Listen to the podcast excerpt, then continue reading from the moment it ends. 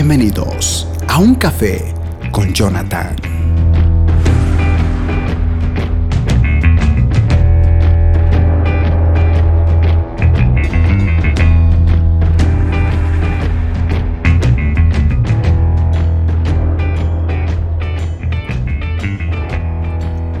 ¿Cómo están? Bienvenidos a otro mensaje aquí en su sección de Un Café.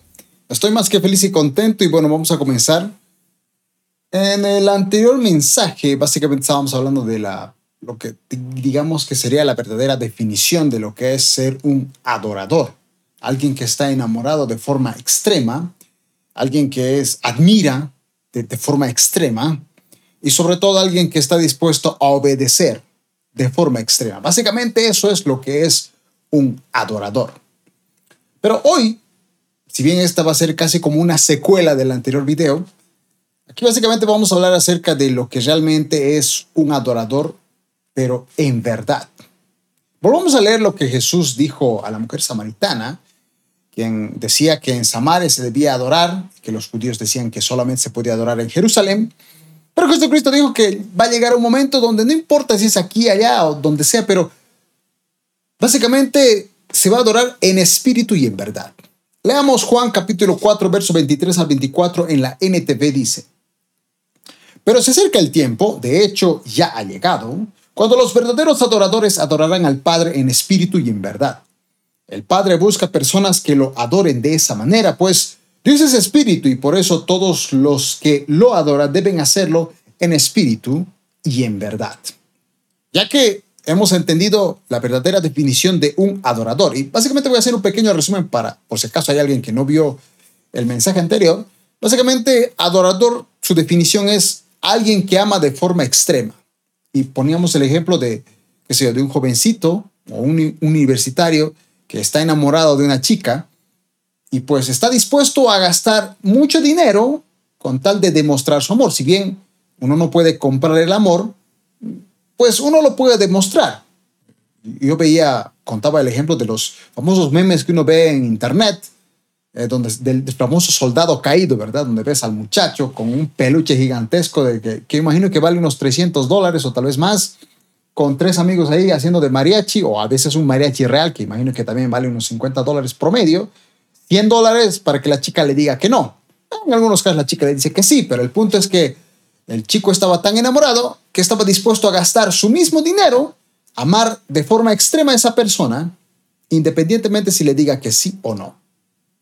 Y hasta utilizábamos el ejemplo de admiración, porque tiene que ver mucho con adorador. Otra de las definiciones o adjetivos de adorador es alguien que admira. Y pues poníamos el ejemplo de que hay mucha gente que admira a futbolistas, actores, cantantes, hasta en la misma iglesia, predicadores, adoradores, músicos, y quieren parecerse a él, o, quieren hasta tener solo cinco minutos para poder conversar con él, o lo que darían por tener una foto con él. Admiran, adoran.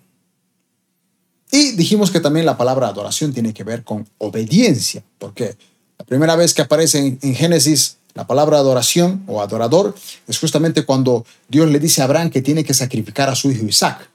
Y él pues va al monte, hasta cierto lugar pide a sus siervos que se queden con el asno y le dice, quédense aquí, nosotros con mi hijo subiremos, adoraremos y volveremos. Él, él básicamente dijo, o su definición de adoración era sacrificar a su hijo en obediencia.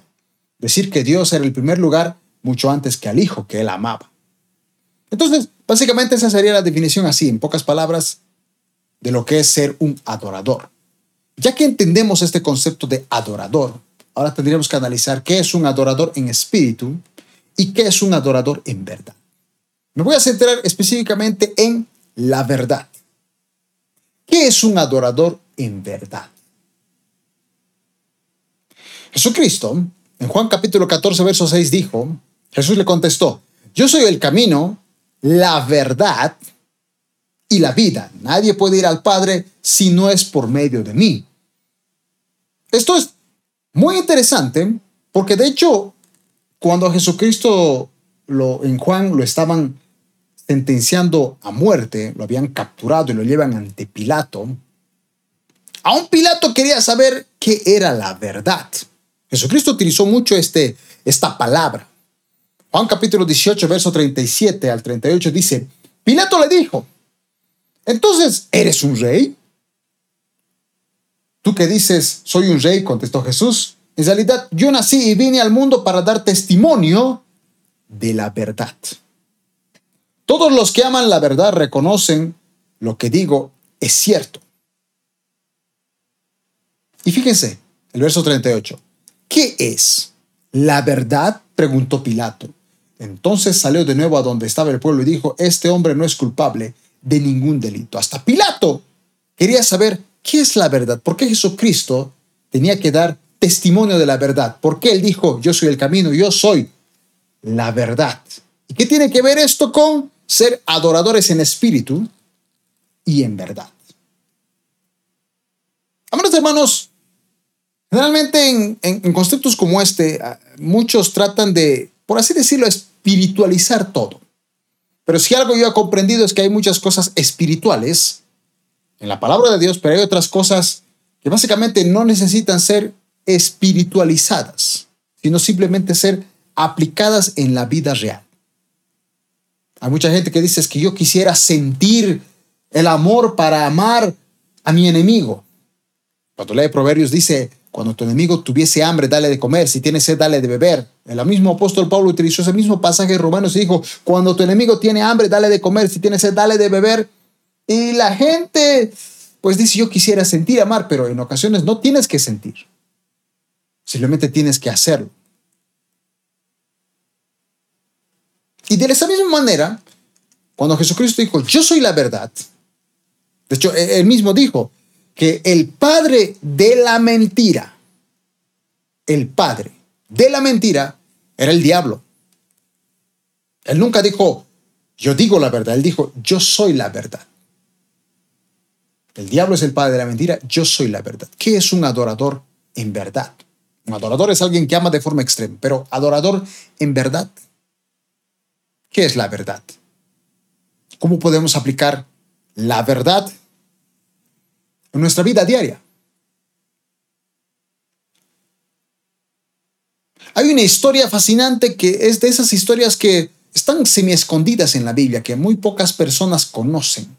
De hecho, no es una historia que generalmente se suele contar en la escuela dominical. En la escuela dominical te cuentan de Moisés, de José, de Jonás, de Jesús, pero no te cuentan de un personaje llamado Giesi.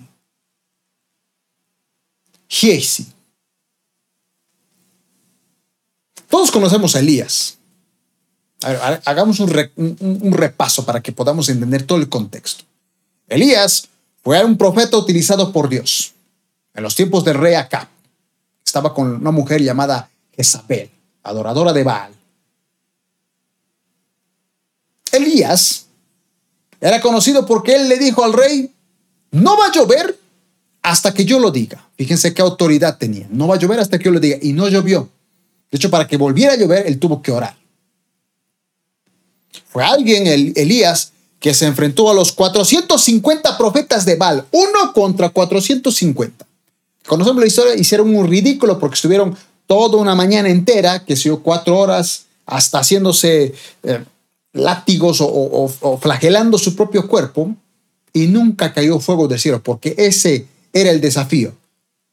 El, que haga, el Dios que haga caer fuego del cielo es el verdadero. Y estos 450 que hicieron y gritaron y todo, todo, todo lo que pudieron hacer ridículo, no cayó en una chispa. Pero Elías, fíjese la valería, en, el altar que él construye, coloca las piedras, pide echar montones de, montón de agua, moja ese altar. Fíjense, en un momento donde no había, había escasez de agua, él se atreve a pedir agua y moja el altar para demostrarles de que si va a caer fuego, ese fuego tiene que ser realmente tan fuerte que hasta ese agua se puede evaporar. Y conocemos la historia, apenas oró y fue buscado del cielo y todos volvieron a creer, o una gran mayoría que había dejado de creer en el Dios verdadero, volvieron a creer en él. Elías fue conocido después de eso como un profeta que hacía caer fuego del cielo. Reyes mandaban a llamar a Elías y Elías dice, no, no quiero ir, y a los enviados les hacía caer fuego del cielo, literal, fuego del cielo. Elías es conocido por, como alguien que fue llevado en los famosos carros de fuego, el carruaje de fuego, que cuando él estaba con, su discípulo Elías, vino el carro de fuego y se lo llevó. Al, al igual que Enoch, no murió, no conoció la muerte, al menos no bíblicamente hablando. Pero él tenía un discípulo llamado Eliseo. Eliseo era conocido como el profeta de la doble unción, es decir, todos los milagros que hacía Elías lo duplicó Eliseo. Hizo más milagros que Elías. Fue usado para sanar, o bueno, Dios lo utilizó para sanar la famosa lepra de un incircunciso, el general Naamán. Esa historia también es muy conocida en, en la escuela dominical. Naamán tenía lepra, una enfermedad que, es horrible, que, que, como que la piel se te empieza a pelar, se te empieza a podrir, hueles horrible, no hay cura, y si tú tocabas a alguien, se infectaba a la otra persona, así que eran expulsados. Va donde el profeta Eliseo, Eliseo ni siquiera se, se acerca a ver, manda a su criado y le dice, dile que se zambulla siete veces en el río Jordán, y conocemos la historia, dice que él se zambulle siete veces, y en la séptima vez sale y su piel estaba limpia como la de un bebé. La lepra había desaparecido. Conocemos a Elías, conocemos a Eliseo, pero ¿por qué no conocemos a Giesi? Giesi aparece en el libro de Segunda de Reyes, capítulo 5, de los versos 20 al 27. Una trágica historia. Siendo alguien que pudo haber sido recordado como el hombre de la tercera, perdón, de la triple unción, Nadie lo recuerda hoy en día, no es una bonita historia para contar, ni siquiera en la escuela dominical, por eso es que casi nadie lo conoce. Así que, para que nadie piense que yo me estoy inventando esta historia, voy a leerla específicamente como dice en la Biblia, en este caso, Segunda de Reyes, capítulo 5, verso 20 al 27. Y por favor, no nos olvidemos que estamos aquí en este mensaje para recordar que somos adoradores en espíritu, pero adoradores en verdad. Segunda de Reyes, capítulo 5, verso 20 al 27, dice, ahora bien, Giesi, el sirviente de Eliseo, sirviente de Eliseo, hombre de Dios, fíjense el título que le da, hombre de Dios, próximo profeta seguramente, se dijo a sí mismo, mi amo no debería haber dejado ir al arameo sin aceptar ninguno de sus regalos. Tan cierto como que el Señor vive, yo iré tras él y le sacaré algo. Recordemos que cuando Naamán había salido del río Jordán, ya sano de la lepra después de haberse zambullido siete veces, va donde Eliseo y estaba tan feliz que quería pagar por la cura que tenía. Eliseo le dice, momento, no, no, no puedes pagar por lo que Dios hizo. Alaba a Dios, pero no me des nada. No puedes pagar lo que Dios hizo. Y pues, él simplemente se fue.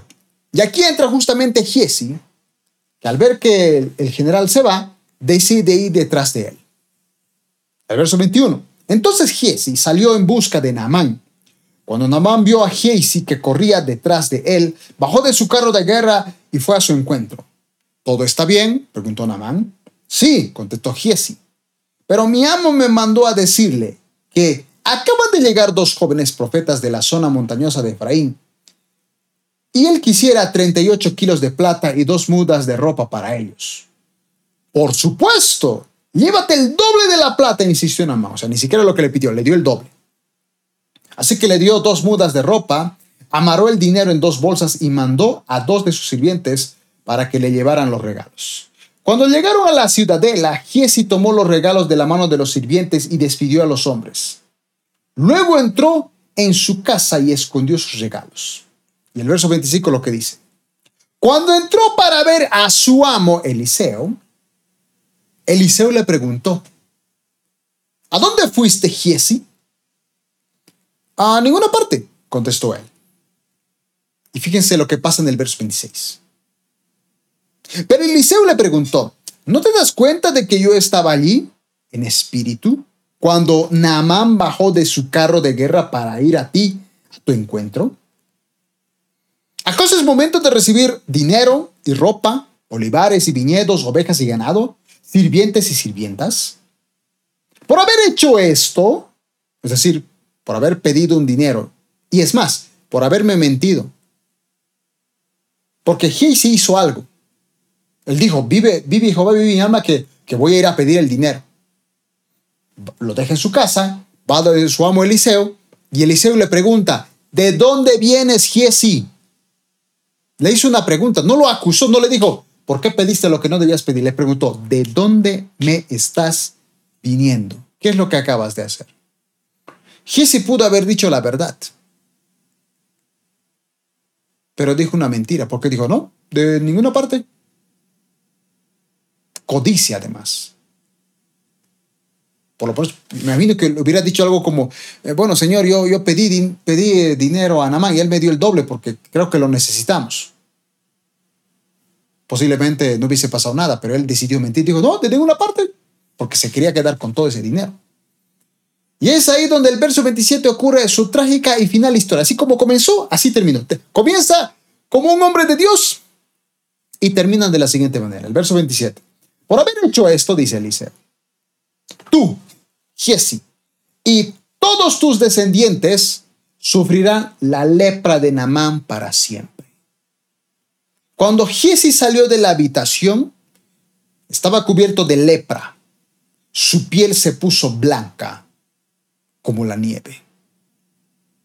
Alguien que pudo haber sido recordado como el hombre de la tercera unción, perdón, de la triple unción, que, que hubiese hecho tres veces más milagros que Elías, dos veces más milagros que Eliseo, por causa de una mentira, terminó con lepra. Nadie hoy en día recuerda a Giesi. Es más, por causa de esa mentira, su misma familia, sus descendientes, por lo que puedo entender si dice descendientes, es que muy posiblemente Giesi tenía a su esposa. Si no, ¿por qué hubiese nombrado descendientes? Así que todos los hijos que iban a venir después de él, todos iban a tener lepra por causa de una mentira. Satanás, el diablo, es el padre de la mentira. Jesús es la verdad. Juan capítulo 8, verso 44 dice, por ustedes, pero pues ustedes son hijos de su padre, el diablo, y les encanta hacer las cosas malvadas que él hace. Él ha sido asesino, homicida desde el principio y siempre ha odiado la verdad. Porque en él no hay verdad. Cuando miente actúa de acuerdo o acuerdo con su naturaleza porque es mentiroso y el padre de la mentira. Básicamente, hermanos, cuando nosotros mentimos, decimos una mentira, es como si le gritáramos a los cuatro vientos, soy hijo del diablo. Porque el padre de la mentira es el diablo. Y, la mentira no está en Jesucristo. Pero si tú dices la verdad, estás diciendo que tú vives en la verdad, porque Jesucristo es la verdad, Él vive en ti. Pero si mientes, eres un hijo del diablo. Tienes lepra espiritual. Y contagias no solo a ti, a tu misma descendencia. Decir la verdad, aplicar la verdad en tu vida diaria, es reflejar que eres un adorador que ama de forma extrema, que admira de forma extrema, que obedece de forma extrema, diciendo la verdad. ¿Sabes en cuántos problemas me he metido yo por no haber dicho la verdad? Hoy los desafío a que digan la verdad. Sí, la verdad. A tu esposa, tú como marido, dile la verdad. ¿Qué pasó con el dinero? Tal vez te lo gastaste en algún, alguna cosa que tú querías y que ella te dijo que no. Di la verdad. Si eres un hijo que, tiene, que vive bajo el techo de tus papás y gastaste el dinero o hiciste algo indebido y ellos te preguntan qué fue lo que hiciste, créeme que aunque ellos estén muy enojados, para ellos es mucho más tranquilo cuando tú les dices la verdad que cuando tú mientes. Quizá te puedan castigar. A mí mis papás me castigaban aún cuando hacía lo incorrecto, pero el castigo solía ser peor cuando mentía. Y Dios al que ama, corrige. Y Él no acepta la mentira. La mentira es del diablo. Un verdadero adorador, un adorador en verdad, dice la verdad, vive en la verdad. ¿Se acuerdan, amados hermanos? Solo la verdad nos hace libres.